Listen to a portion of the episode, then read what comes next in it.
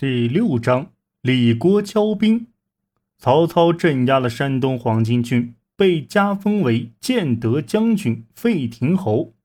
郭汜、李在朝中更加放肆跋扈。献帝命太尉杨彪设法除去二人。杨彪说：“郭汜的妻子生性嫉妒，我们用反间计，两贼一定会自相残杀。”杨彪让他的妻子。密告郭汜的妻子，谎称郭汜将军与李的妻子有染，非常亲密。郭期怒，便在李家送来的食物中下毒，先毒死了家中的，让郭汜开始对李心存疑忌。一日，郭汜到李家饮宴，回家后觉得腹痛，郭汜妻便一口咬定是李下了毒。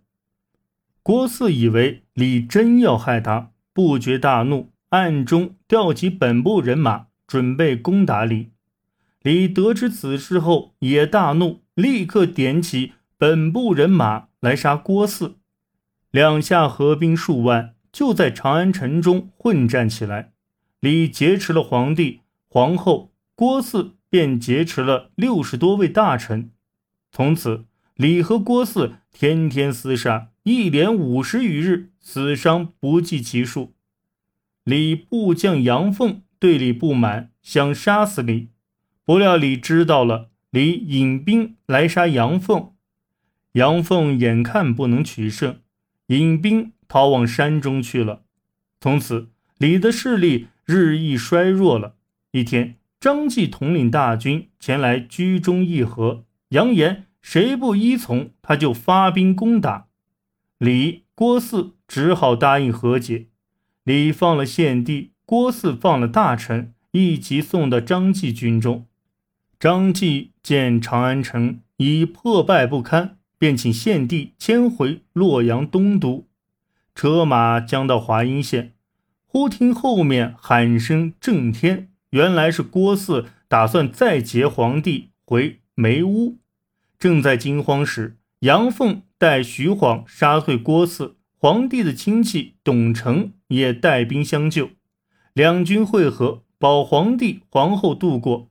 杨凤找来一辆牛车，让皇帝皇后乘坐，一路上吃了不少苦头，七月间才到了洛阳。只见洛阳已残败不堪，宫殿变成了一堆瓦砾，皇帝无处住，无处吃，尚书郎以下的官。都跟着百姓到城外剥树皮、掘草根吃。献帝又怕李郭汜杀来，便下诏请山东的曹操来护驾。曹操领兵赶到洛阳，杀退了李郭汜。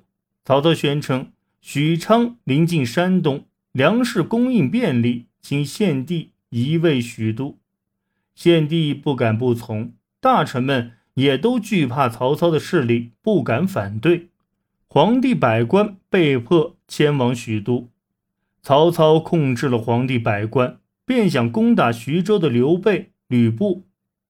谋士荀彧献出一计，叫“二虎进食”，让曹操奏请皇帝任刘备为徐州太守，叫刘备杀吕布。